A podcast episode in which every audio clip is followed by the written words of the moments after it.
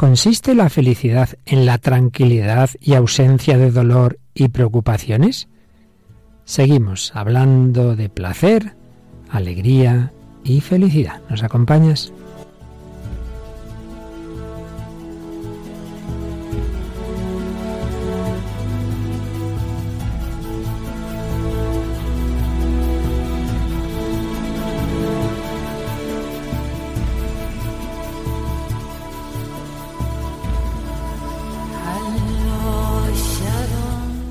El hombre de hoy y Dios, con el padre Luis Fernando de Prada.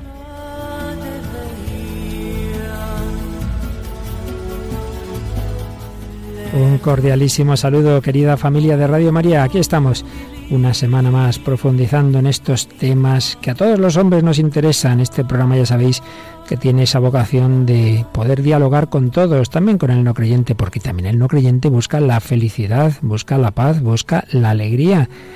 Todos llevamos en nuestro corazón una serie de deseos. El hombre de hoy busca, desea la verdad, la felicidad, la belleza y nosotros sabemos que todo eso es Dios. El hombre y la mujer de hoy, como esta joven que ya dejó sus estudios y ya es una ilustre profesoresa que dicen en Italia, buenos días Mónica, buenas noches, buenas no sé qué, buenos todos los días. Hola padre. Como decía aquel en el show de Truman, buenos días, buenas tardes, buenas, y buenas noches. Pues si acaso no nos vemos. Pues como este programa se puede emitir a muchas horas, pues eso. Bueno, ¿qué tal esta semana? Muy bien, aquí dispuesta otra vez a estar en el hombre de hoy Dios. Estupendo, ya has mirado un poquito todos los correos, los mensajes de Facebook y obviamente solo has podido seleccionar alguno, pues si no estábamos toda la hora leyéndolos. Pero bueno, tenemos un correo un poco largo eh, que hace alusión al programa que dedicamos al hedonismo y nos lo escribe una mujer colombiana, me parece. Sí, dice, desde hace algunos meses estoy oyendo este programa con asiduidad, pero hoy me ha fascinado el tema, pues fui una adicta del hedonismo.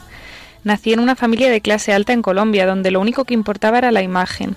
No podíamos ser ni gordos, ni feos, ni bajitos, etc. Todo esto marcó mi vida y me hizo una niña triste, a pesar de todo lo que teníamos.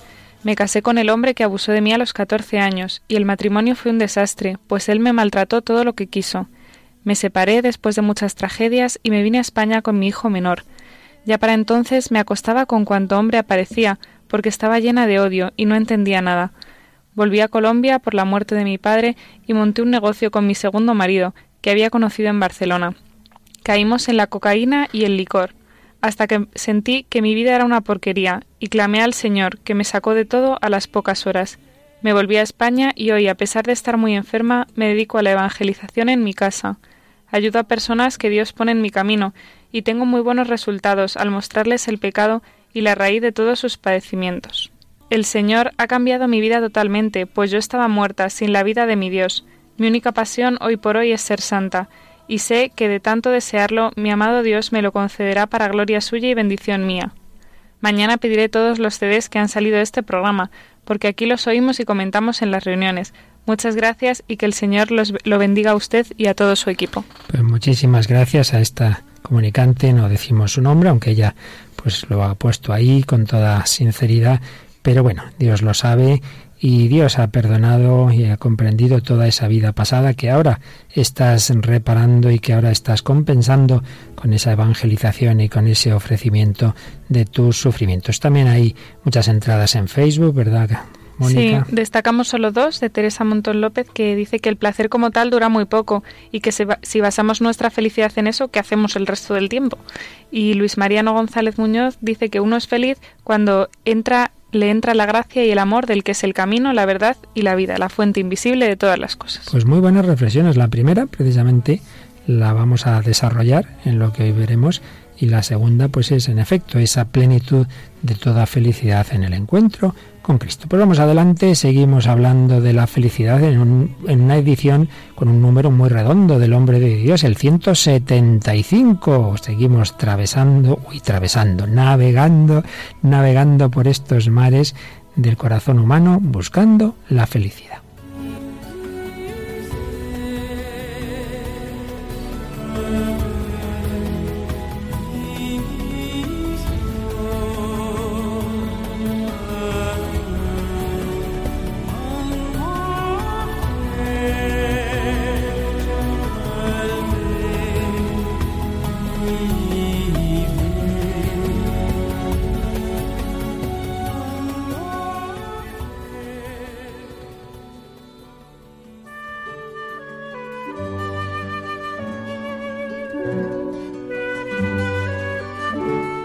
Hemos hablado con frecuencia en este programa del deseo, de los deseos. El deseo expresa la relación que se establece entre el sujeto humano, incompleto, lleno de necesidades y carencias, y el fin de plenitud al que es llamado. Pues bien, vamos a enfocar hoy nuestra reflexión sobre la felicidad desde ese deseo y con un ejemplo. Vamos a partir de un ejemplo. Imaginad un grupo de personas que se han quedado en el desierto y que están pues con mucha sed, bajo el sol, con calor. ¿Qué podría ocurrir a esas personas? Vamos a ver diversas posibilidades. Imaginemos uno que se quiere autoconvencer de que no tiene problemas. No, no, no tengo sed, no tengo sed, yo no tengo sed, yo aguanto, no aguanto y claro, pues acaba muriendo. Porque por mucho que uno se quiera autoconvencer, el ser humano tiene una necesidad física real de beber. Otro puede tener un espejismo. De repente ve algo, le parece que es una fuente, se lanza sobre ella, cree que está bebiendo agua y no está bebiendo agua, se está confundiendo. Está confundiendo lo que se le presenta con lo que realmente necesita. Otro puede encontrar un charco, un charco de agua, pero es un agua estanca, es un agua de mala calidad, pero tiene tanta sed que nada, nada, no se lo piensa, se lanza sobre ella, empieza a beber y bueno, un poquito, un poquito le satisface la boca en ese momento, pero al poco tiempo vuelve a tener sed, incluso más adelante enferma, porque ahí se ha tragado malos gérmenes. Otro puede llevar un poquito de agua encima en su cantimplor, entonces va bebiendo un poquito, un poquito, suficiente para ir tirando, pero claro, no, no, no se queda satisfecho, desearía beber y beber y beber. En todos estos casos, en mayor o menor medida, el hombre no satisface ese deseo que lleva. Finalmente, pues unos siguen caminando y encuentran por fin una fuente de agua limpia y abundante. El organismo la puede asimilar bien, cada vez más y mejor, y esa agua que reciben le va a ayudar también para ayudar a los demás. Ya se siente mejor y puede ir a buscar a otros que quizá no hayan llegado a esa fuente. Pues bien, si vais pensando en los ejemplos que he puesto y los aplicáis al tema que nos ocupa, los deseos del hombre, la felicidad que busca, podríamos hacer estas transposiciones. El que dice, no, no tengo sed, no necesito, pues es el que dice, no, si yo soy feliz, yo, yo para qué necesito más cosas y para qué me habláis de Dios y de que hay una felicidad mayor, no, no lo necesito. El espejismo es aquel que confunde la felicidad con algo aparente, algo que en un determinado momento le parece que le va a llenar y sin embargo pues le deja vacío. Y también es semejante el que poníamos del que se lanza sobre ese charco de agua de mala calidad que apenas le satisface. Pues ahí es confundir la verdadera satisfacción de los deseos de felicidad, de verdad y de amor con lo más inmediato, lo más inmediato que es lo que precisamente estábamos viendo del hedonismo, confundir la felicidad con el placer de una parte del cuerpo y que incluso luego nos va a hacer daño, porque como y bebo y me dejo llevar del erotismo y de esto y del otro, acabo en adicciones, acabo incluso en enfermedades. Otro, el que decíamos que va tirando con un poquito de agua, pues es la gente que dice, mira, no le pidamos demasiado a la vida, pues lo que hay es esto, vamos a ir tirando, no existen grandes felicidades, pero bueno, existen momentos de pasarlo más o menos bien, podemos ver este partido de fútbol, podemos comer una comida agradable, bueno, no pidamos demasiado y entonces no nos decepcionaremos. Y finalmente, el que encuentra la fuente de agua limpia y abundante es el que encuentra el origen de todo bien, el que se da cuenta de que estamos hechos para la verdad, la, bondad y la belleza, que eso existe en plenitud, en infinitud, que es Dios, pero que a su vez Dios nos va dando en esta vida participaciones de toda esa verdad, de toda esa belleza, y la participación en sí misma es buena, pero no debemos tomarla por el todo, no debemos confundir ese poquito de agua con la fuente, pero tampoco debemos menospreciar esos dones que Dios nos da. Bueno, enseguida iremos profundizando en todo ello.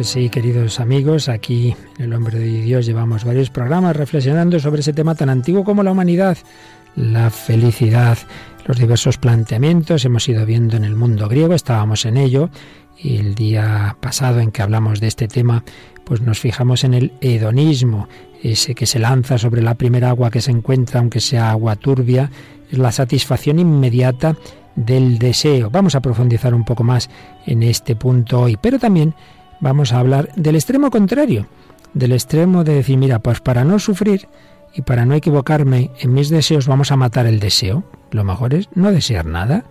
Lo mismo que el que para no llevarse decepciones con las personas, pues no confíes en nadie, no ames a nadie. Para no sufrir con los hijos, no tengas hijos.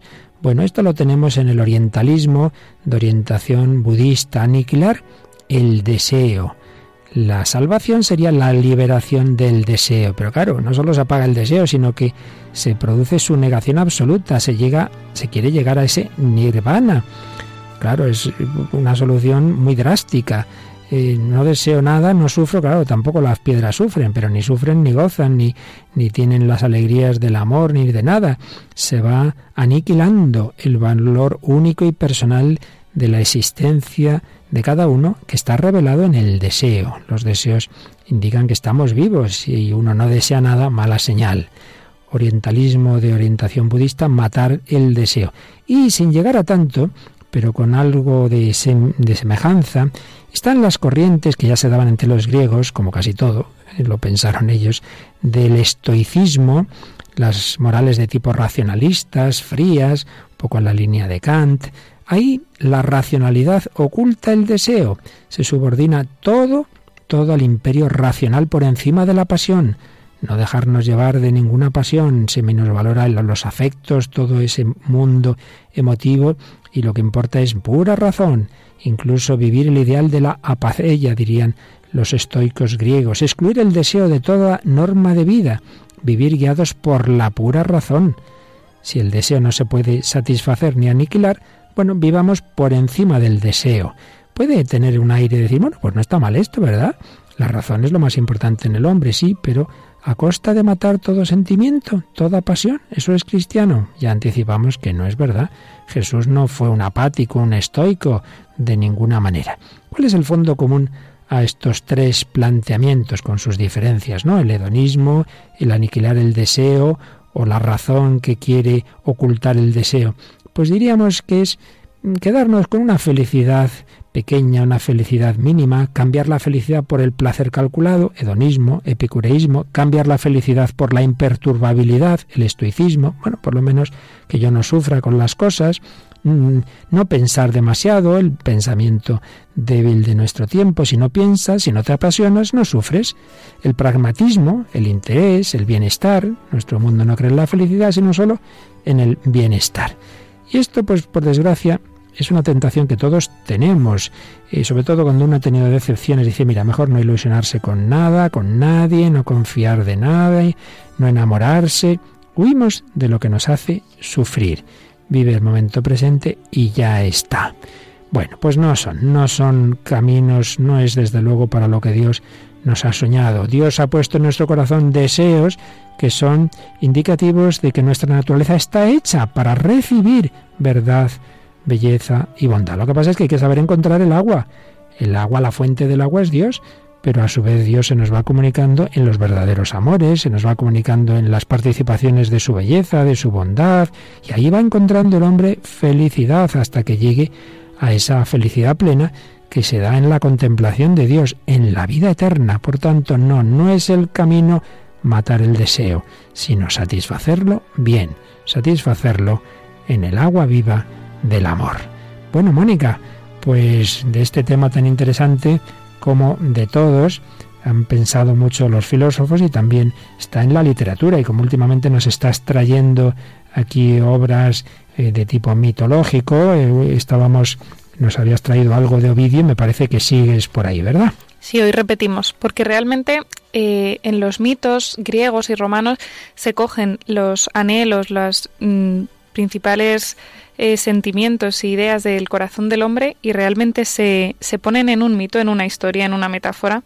a veces son más acertados que otras. Me parece bastante más acertada la metáfora que hemos usado al principio del programa de la sed que otras que salen de aquí, ¿no? Pero bueno, esta que traemos es eh, recoge ideas que, que realmente siente el hombre contemporáneo de hoy, ¿no? Y hemos traído la historia de Orfeo y Eurídice. Vamos a ver, qué interesante. Orfeo, es el que eh, siempre se le representa con una lira, ¿no? Que sus canciones, su voz encantaban a todos, ¿no? A los del Hades, a los de la tierra, a las ninfas. Y entonces vamos a ver por qué se muere Eurídice, su, su esposa o su novia, depende de dónde lo leamos. Y aquí, pues, vamos a ver esta situación tan triste. Dice Ovidio, el desenlace fue peor que el presagio pues cuando paseaba la novia por un prado acompañada de un grupo de náyades, murió al sufrir en un tobillo la mordedura de una serpiente. Después de llorarla mucho, el poeta llegó ante Perséfone, y el soberano que domina los desagradables reinos de las sombras, y tras pulsar las cuerdas al ritmo de su canto, dijo así Divinidades del mundo, situado bajo tierra, al que caemos todo lo que nace mortal, si es lícito y permitís decir la verdad sin los ambajes de una boca falsa, no he descendido aquí para ver el tenebroso tártaro, ni para encadenar las tres gargantas erizadas de culebras del monstruo meduseo. El motivo de mi viaje es mi esposa, sobre la que una víbora al pisarla derramó su veneno y le robó sus prometedores años. Quise poder soportarlo, y no diré que no lo he intentado. Venció el amor. Este Dios es bien conocido allá en la región de arriba. Si lo es también aquí, lo dudo, pero sospecho que también aquí lo es, y si el rumor de un antiguo rapto no ha mentido, a vosotros os también os unió el amor. Se está dirigiendo ahora pues a Hades y a Perséfone, que también les une el amor. Entonces dice, bueno, pues esto que tenemos aquí arriba también lo tenéis abajo, ¿no? Para que logre, para que se compadezcan de él, ¿no? Él va al Hades a buscar a su mujer que acaba de morir, quiere recuperarla, ¿no? Y dice, aquí nos encaminamos todos, esta es la última morada. También ésta, cuando cumpla oportunamente los años que le corresponden, será de vuestro dominio. Pero si los hados niegan la venia de mi esposa, he decidido no regresar. Alegraos con la muerte de los dos. Mientras así decía y movía las cuerdas a son de sus palabras, lo lloraba las almas sin vida. O sea, consigue conmover a todo el mundo con su llanto, ¿no? Y entonces le, deciden darle lo que pide. Dice el rodopeo Orfeo, la recibió junto con la condición de no volver atrás sus ojos hasta haber salido de los valles del Averno, o el regalo quedaría sin efecto. Entonces va a buscar a Eurídice, pero no puede darse la vuelta, ¿no? Cuando eh, él la va a buscar, tiene que, digamos, fiarse, ir de frente y no girarse. Entonces dicen, toman una senda en pendiente a través de mudos silencios, abrupta, oscura, llena de densa niebla, y no llegaron lejos del límite de la parte alta de la tierra, Allí, temiendo que desfalleciera y ansioso por verla, volvió el enamorado los ojos, y al punto aquella cayó de nuevo, y extendiendo los brazos y luchando por ser alcanzada y alcanzar, la desgraciada no coge nada, sino las brisas que se escapan. Entonces vuelve a morirse, por así decirlo, y otra vez, pues Orfeo no sabe dónde desahogar su dolor, y entonces pues vuelve a cantar, vuelve a conmover a todo el mundo, decide pues eso, no volver a estar con ninguna otra mujer y entonces consigue otra vez hacer que se compadezcan los dioses. Bueno, pasan una serie de cosas, hay una serie de cantos que mete aquí Ovidio y entonces, bueno, las Ménades son una especie de ninfas quieren vengarse de Orfeo por haber sido rechazadas por él y entonces le matan. Y entonces al matarle, pues él consigue de alguna manera lo que quería, aunque no estaba buscando la muerte, pero consigue reunirse con su esposa y entonces escoge un, un pasaje precioso para describir esto. Dice, La sombra de Orfeo desciende bajo tierra, y los lugares que antes viera todos los reconoce, y al buscar por los campos elíseos recuerda a Eurídice y la abraza con pasión, Allí unas veces se pasean los dos juntos, lado a lado, otras veces ella va delante y él la sigue, otras él la precede y ya sin temor Orfeo se vuelve a mirar a su Eurídice. Y así, digamos, termina un poco este mito. Cuando él muere, eh, bueno, él muere cuando le matan, que bueno, la descripción también es así un poco tétrica, porque le despedazan y, y entonces digamos que su lira queda eh, en el río, queda ahogada, o sea, hundiéndose en el río. Y eh, en algunas versiones, Ovidio justo no lo pone, dicen que los dioses hacen esa lira una estrella, una constelación. Ya sabemos que muchos de los, de los mitos acaban así con la catasterización, que es la, convierten a la persona o a la cosa pues en una constelación. Y esta es la constelación de la lira. Y realmente aquí, tanto los los griegos como los romanos, digamos, a mí me parece padre que, tratan como, como de, poner esa infinitud que buscan, ¿no? Como inmortalizarles de alguna manera en las estrellas, que es lo que ellos ven, ¿no? Y, y cómo traducen su mito en la realidad. Pero bueno, creo que en esta historia se ve, por una parte, ese deseo de felicidad humano que podemos reconocer perfectamente en el hombre contemporáneo, ese deseo de, de, del amor más allá de la muerte hasta el punto de que Orfeo se baja a Hades a buscar a su mujer y también bueno esa también esa infinitud de bueno que al final consiguen una especie de premio que es la catasterización esta, que se convierta en una estrella. Pues es muy bonito porque en efecto esto confirma primero lo que tantas veces hemos dicho que el hombre en todas las épocas, en todas las culturas pues viene a ser el mismo, ¿no? Y luego todos estos puntos que has dicho, ese deseo de felicidad, la importancia del amor humano, que el amor quiere perpetuarse, que no nos basta una felicidad por unos años, que, que un amor uno quisiera, pues eso, estar con su esposa, con sus hijos para siempre. Por tanto, hay un deseo en el ser humano de eternidad. Ahí vemos cómo el cristianismo responde a deseos verdaderos que todos llevamos. Y me ha recordado, precisamente hace ya bastantes años, leí que una de las explicaciones que se da de la etimología de la palabra deseo, desiderare, sideral, ahí están las estrellas. Ah, pues sí.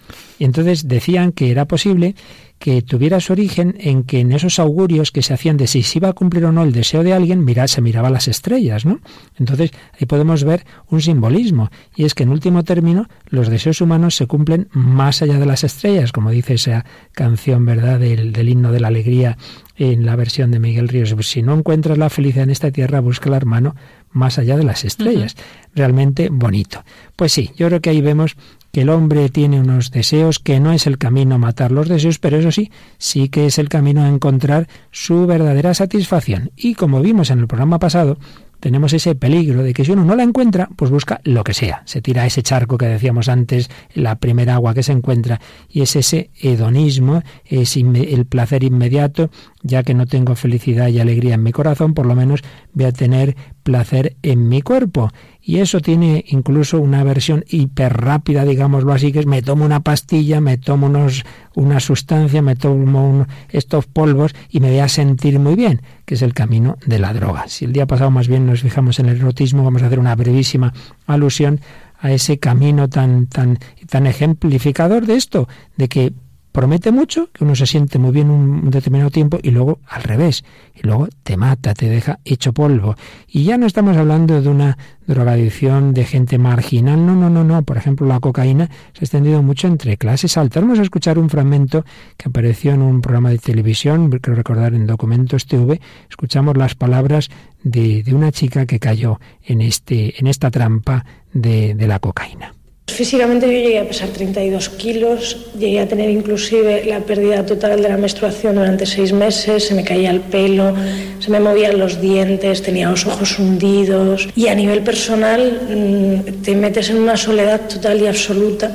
Ya no, cuando empiezas a necesitarla de una manera real y constante, ya no hay nada más a tu alrededor, ya solo existe la cocaína. Cuanto más consumes, más solo te sientes yo llegué a caer en una depresión importantísima, yo llegué a estar meses y meses tumbada en el sofá solo y exclusivamente levantando la cabeza para consumir.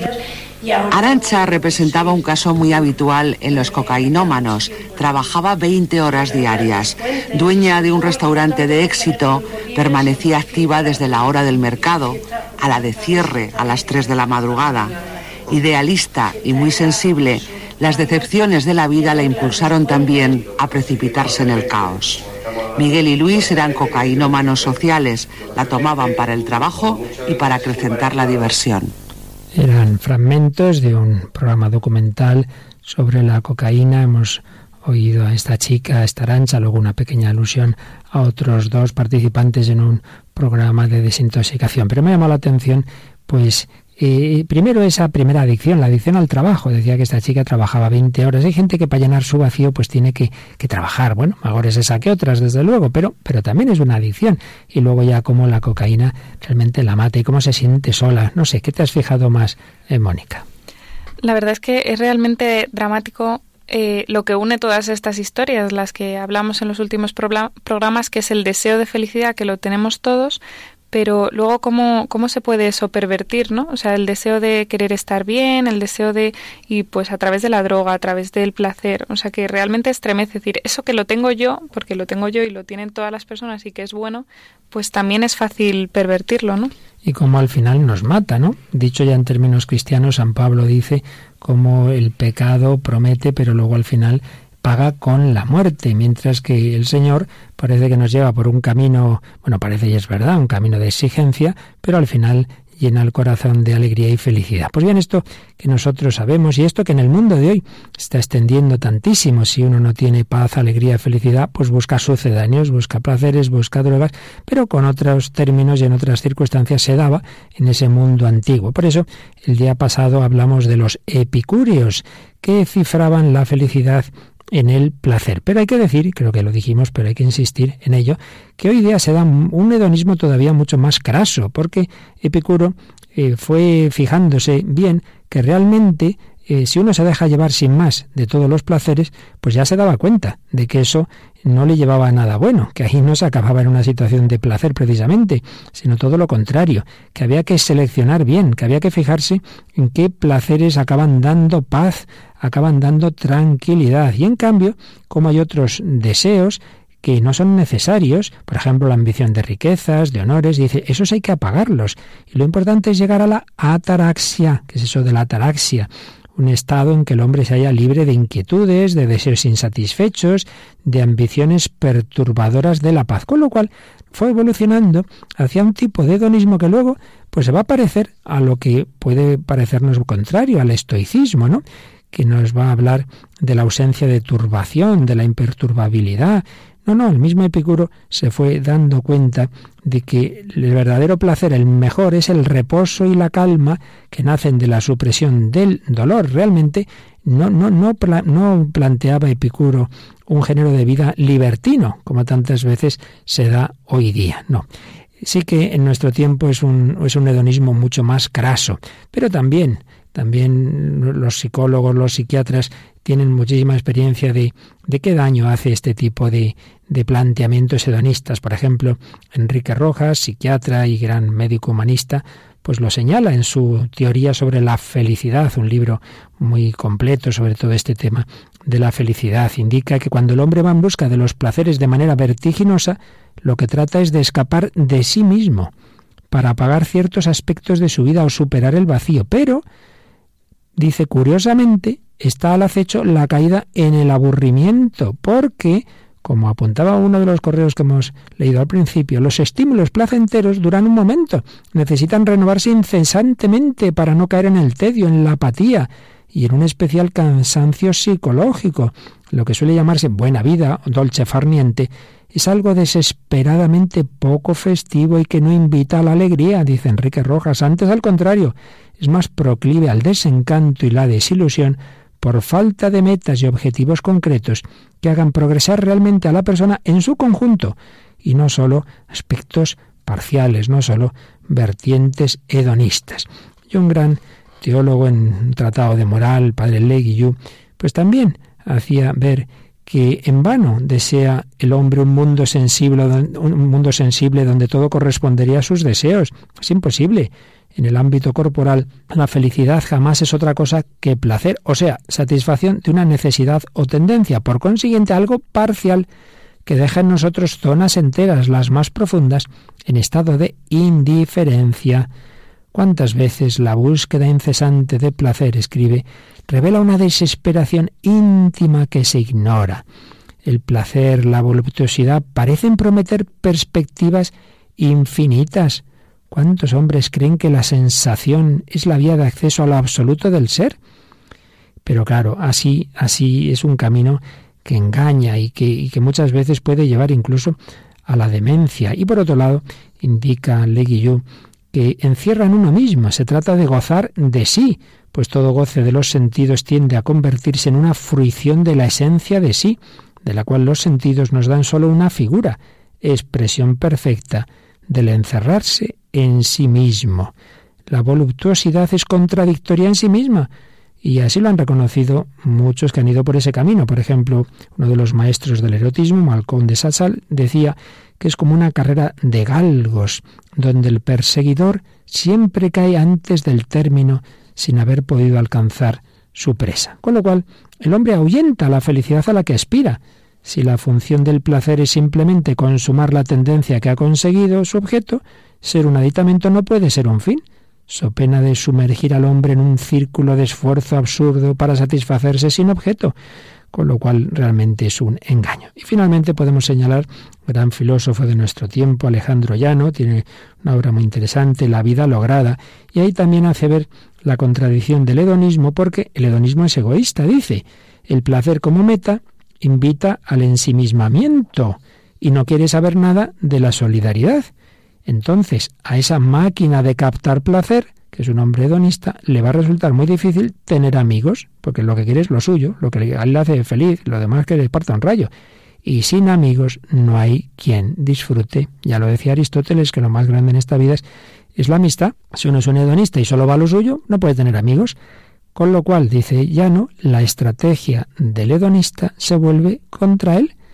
Ya lo había visto Platón, que había advertido la precariedad de las satisfacciones corporales. Es como un tonel plagado de agujeros que continuamente hay que estar llenando.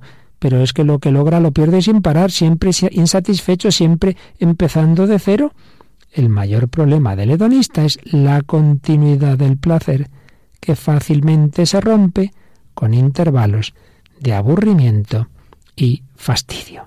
Por eso es fácil que luego uno se vaya a ese otro extremo, al que se fueron los eh, estoicos, pero que ya decimos que tiene una cierta continuidad con el epicureísmo, pero que en el fondo en ambas posturas está el egoísmo sutil de quien no quiere saber nada con el mundo, el egoísmo de quien rompe todas sus ligaduras con el mundo, los hombres, Dios, no ocuparse de nada. Esa es la ataraxia, no ocuparse de nada, lo cual presupone que se ocupa uno mucho de sí porque nadie debe ocuparse de él. Bueno, pues me parece, Mónica, que me decías que algo de esto podemos encontrar en una canción que creo que se ha extendido muchísimo. Cuéntanos a cuál nos referimos. Pues es una canción de la película de Frozen, la película esta de Disney, El Reino de Hielo, que se titula Suéltalo. Y la verdad es que al principio de la película se ve una situación pues que es, es un cuento, claro, y habla de magia, pero que realmente es muy extrapolable a lo que estamos hablando. Porque esta es una chica que tiene poderes, que puede controlar la nieve, y entonces, pues eso, jugando con su hermana una vez, pues le hace daño.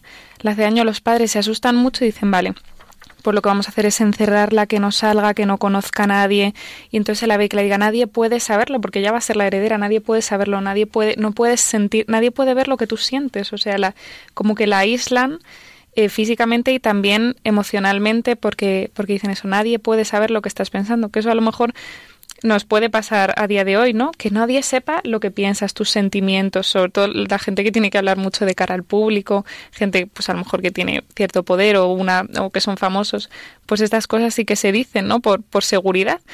Pero, pero claro, tiene todo pues una doble, un, es una espada un poco de, de doble filo y entonces viene la reacción de ella. Ella de repente llega un momento en que no puede controlar sus poderes, sus padres ya no están allí, ya se han muerto y entonces ella eh, en esa digamos en esa explosión de que ya todos saben que tiene poderes y tal pues se vuelve a la otra punta pues a un aislamiento de decir no no pues como no quiero hacer daño a nadie y ya lo sabe todo el mundo y tal pues se va a su reino de hielo aislada de de todo, ya soy libre, ya no tengo nada, ya no tengo ataduras. Entonces, bueno, sí que consigue un poco más de, bueno, una libertad distinta de la que tenía, pero aún así sigue siendo prisionera, ¿no? De, ese segundo aislamiento que, que ella elige. Entonces, creo que se pueden ver esas, esos dos puntos. Muy interesante porque lo que estamos diciendo, que muchas veces uno ante las decepciones, ante los problemas, tiene el peligro de aislarse, de encerrarse, de no relacionarme con nadie. Bueno, podemos escuchar nuestra es la versión, porque esta la canción original es en inglés, pero nuestra es una versión en, en español, ¿verdad? Sí, la versión que la canta Gisela. Pues la escuchamos.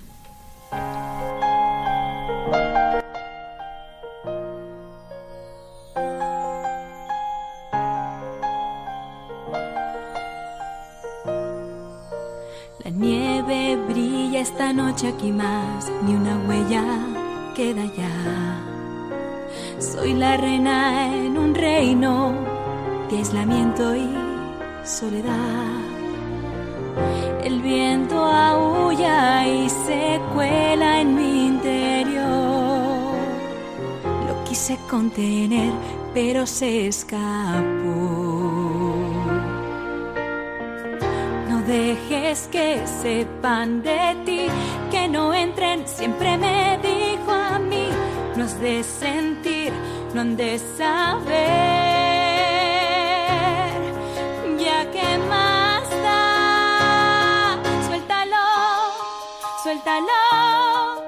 no lo puedo ya retener. Suéltalo, suéltalo,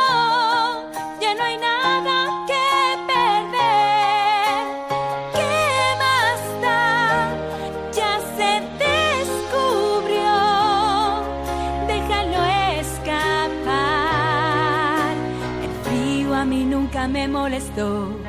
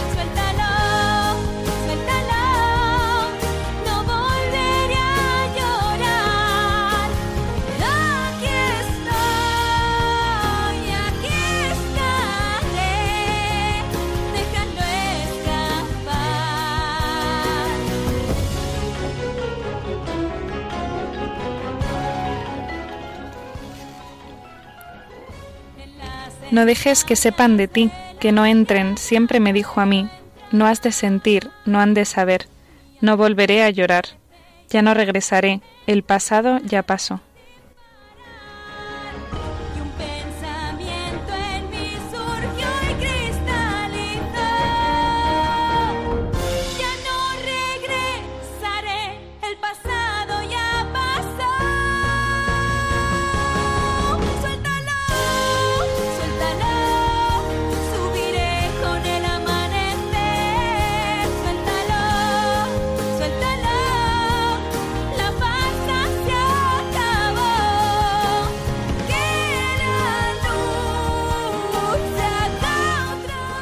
Suéltalo, esta canción, esta versión española de esa película de Disney Frozen, El Reino de Hielo.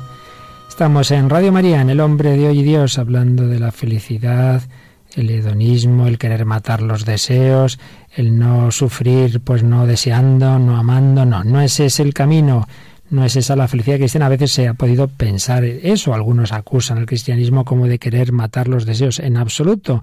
No va por ahí. Va por encontrar la verdadera agua que es capaz de satisfacer la sed del hombre. El santo no es apático. Jesucristo no era apático. Jesucristo lloró, se alegró, miró con cariño al joven rico, sufrió, sintió la traición, sintió tristeza en Gesemaní. Jesús no es apático. El santo no es apático. Y creo, Mónica, que traemos un ejemplo de un joven de nuestros días, de momento creo que aún no está canonizado, pero sí beatificado, y donde vemos en efecto eso, un joven cristiano no es un joven, no es un muermo, ¿verdad? No, además este era realmente espectacular. La imagen que siempre se, se proyecta es una que está él en, en, una escalada, en una montaña. También me parece que es patrón de los montañeros, o, eh, eso he leído por ahí. Nos referimos al beato Pier Giorgio Frassati. Ciertamente, no hemos dicho cómo se llama. Pues dinos algunos rasgos de, de este joven de nuestra época. Pues nace a principios del siglo XX en una familia rica de Turín. Su padre fue el fundador del periódico La Estampa y él era eh, muy anticlerical, su padre. Entonces, bueno, la fe la reciben de su madre. Y, pero dicen que, que no una fe vivida, ¿no? O sea, una educación correcta, pero sin una fe vivida pero al iniciar la adolescencia pues siente una fuerte necesidad de zambullirse en el Evangelio, de ser un cristiano al 100%, y entonces se, se implica ¿no? en muchísimas actividades de acción católica, de, de adoradores del, del, Santísimo, un montón de, de, cosas, y también, pues eso, no solamente cosas, digamos, religiosas, sino que de, que de esa fe pues nace su ayuda a los demás, una persona totalmente entregada a los pobres, con muchísimo compromiso y también compromiso social, político, llega pues a enfrentarse mucho tanto a comunistas como a fascistas. De hecho, le indigna mucho que, ciertos católicos se, se, se relacionaran con el fascismo, porque él decía eso es totalmente anticristiano y eso es una persona muy muy entregada y también debía ser muy divertido porque eh, bueno tiene, hay varias anécdotas ¿no? que muestran así su buen humor, pero una de, las cosas es que funda un círculo eh, denominado los tipos sospechosos y su máxima era pocos pero buenos como los macarrones. Totalmente muy, sencillo, ¿no? Y el deseo profundo de esto era fundar una amistad sobre bases profundas. Eh, decía, yo quisiera que nosotros jurásemos un pacto en, que no conoce confines terrenos ni límites temporales, la unión en la oración. Era un chico que le ves que es muy normal, con aspiraciones, pues eso, políticas, con deseo de luchar por lo que, por lo que cree, pero también eso, con una profunda fundamentación en Cristo y en lo que es la oración.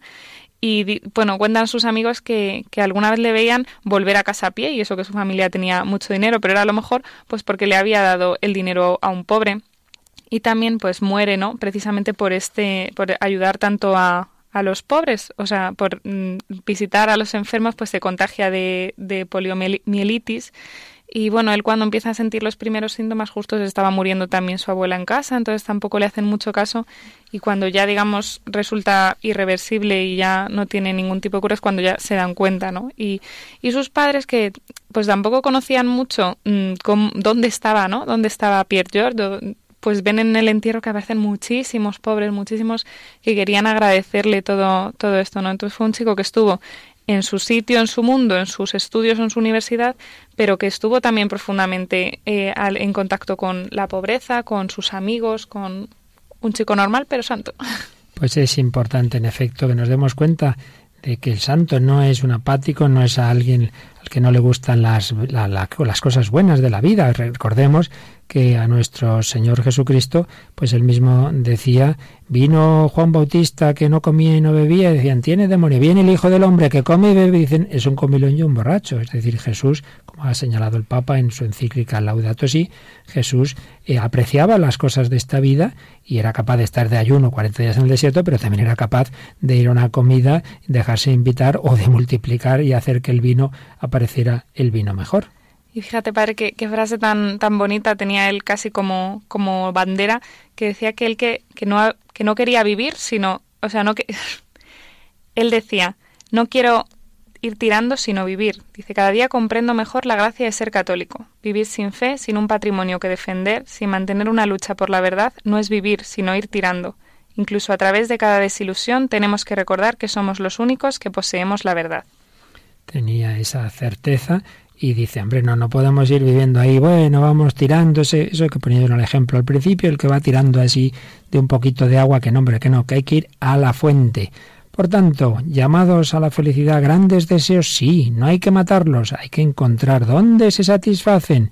Errores, la satisfacción inmediata del deseo en un sentido puramente físico, con confundir una ayuda, porque el placer ya lo explicamos en el programa anterior, no es que sea malo, es una ayuda que Dios ha puesto en la naturaleza humana para, para fomentar aquellas actividades que son buenas, como es el alimentarse, como es la reproducción, etcétera, pero es eso, simplemente un acompañamiento, no puede ser el fin, error de confundir la felicidad con el placer inmediato y error contrario, matar el deseo, no desear nada, no amar, así no sufro. Ese no es el camino cristiano. Y esa tentación de matar el deseo se da bastante, yo sé que aquí en unos minutos siempre hay peligro de generalizar, tomármelo así en grandes rasgos, se da bastante, digo, en ese mundo oriental, en esos planteamientos que tienen un trasfondo de que hay un absoluto pero que no es trascendente, no hay un Dios personal, no hay una voluntad libre separada del universo, se tiende al panteísmo. En ese mundo oriental se habla de la divinidad, lo divino, lo uno,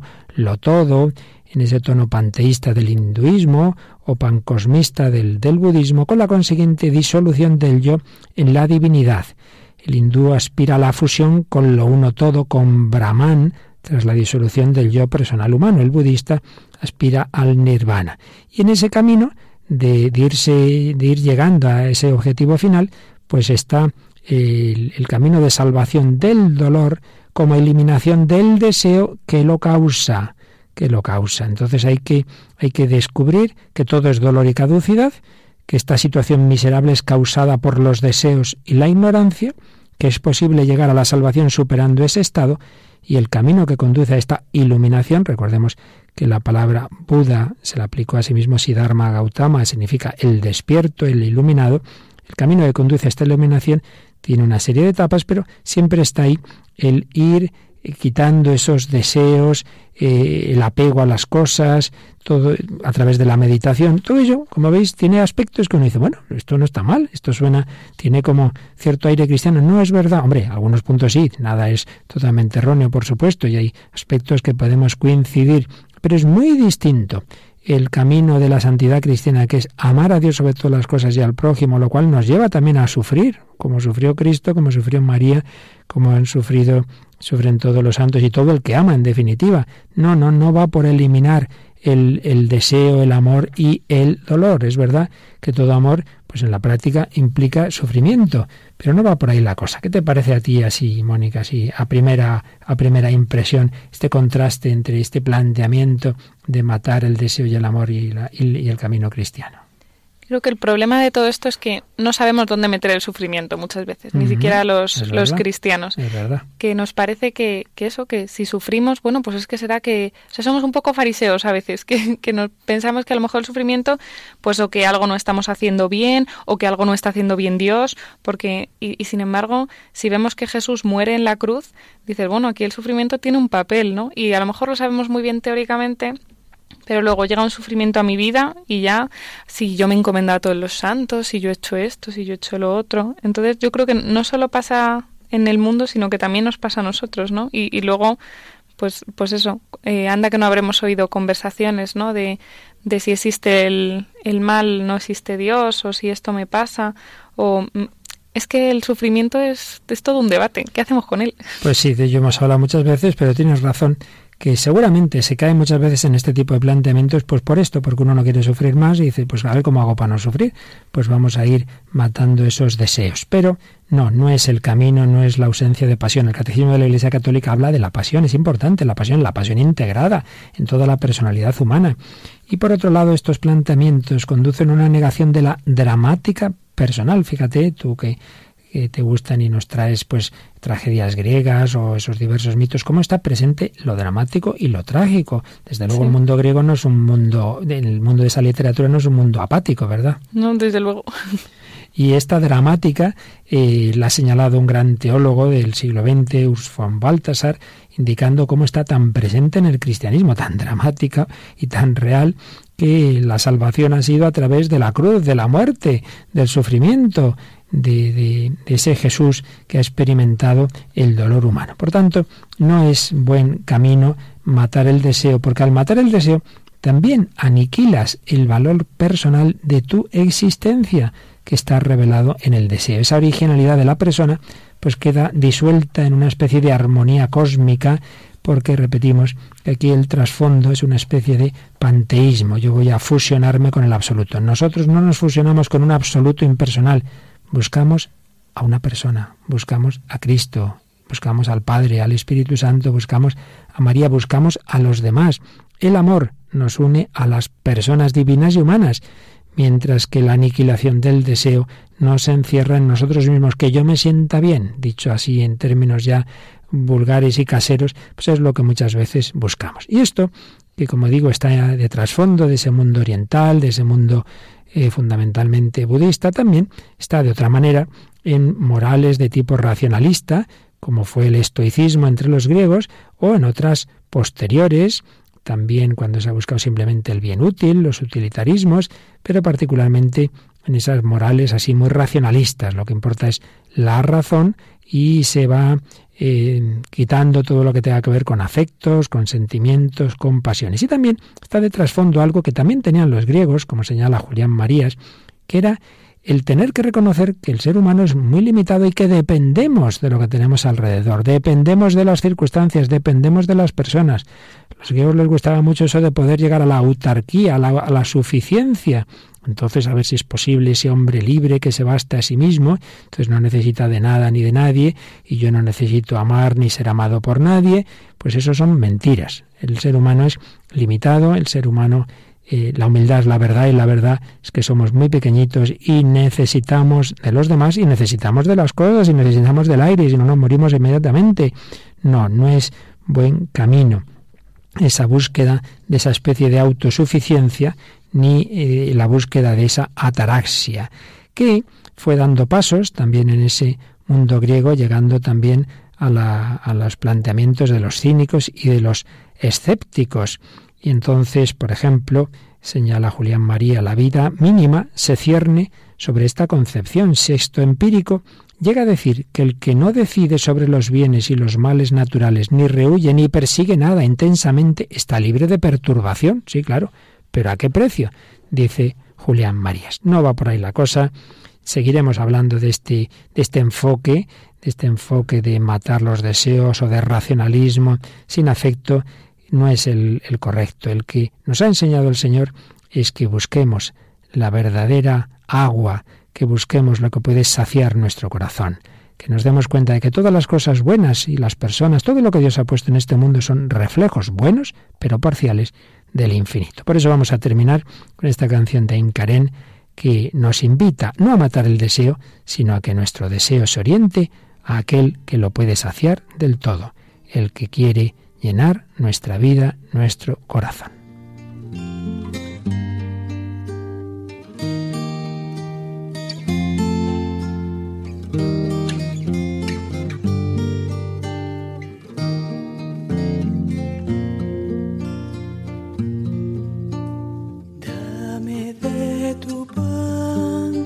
De tu cuerpo compartido. Dame a beber de tu sangre vertida en amor y hazme una en ti. Párteme contigo, repárteme entre quienes tienen hambre y sed. Hazme una en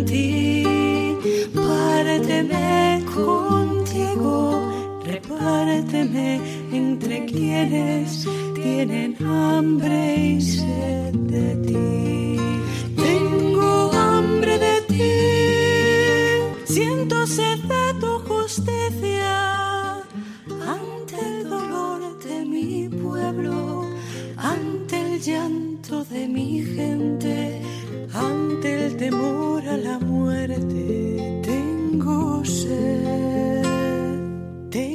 sed tengo hambre de ti, siento sed de tu justicia, ante el dolor de mi pueblo, ante el llanto de mi gente, ante el temor a la muerte.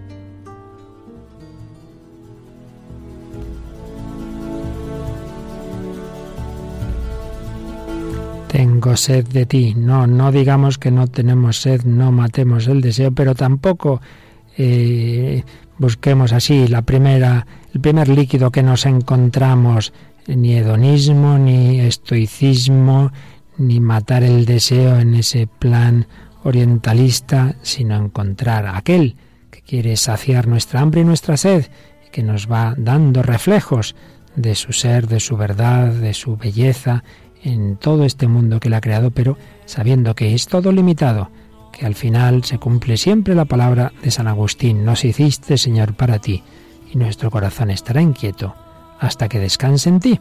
Pero hasta que descansemos en el Señor Mónica, pues seguimos caminando y seguimos haciendo estas nuestras reflexiones en este programa y recibiendo, claro que sí, nos encantan esos mensajes de nuestros oyentes que por una parte pueden ser a través del correo electrónico el hombre de hoy y Dios arroba radiomaria.es o también a través de Facebook, si se pone en Facebook El Hombre de Hoy y Dios o también Radio María España, pues podemos acceder a, a vuestros comentarios. Si ponen eso, encontrarán unas fotos donde aparecen unas chicas guapas como vosotros y un cura feo como yo.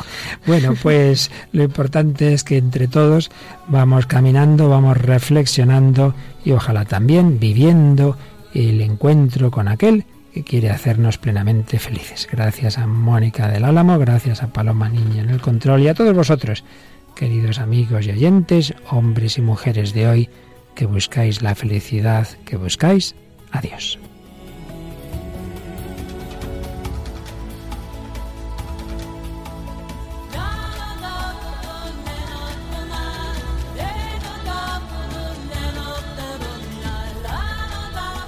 Así concluye El hombre de hoy y Dios, un programa dirigido en Radio María por el Padre Luis Fernando de Prada.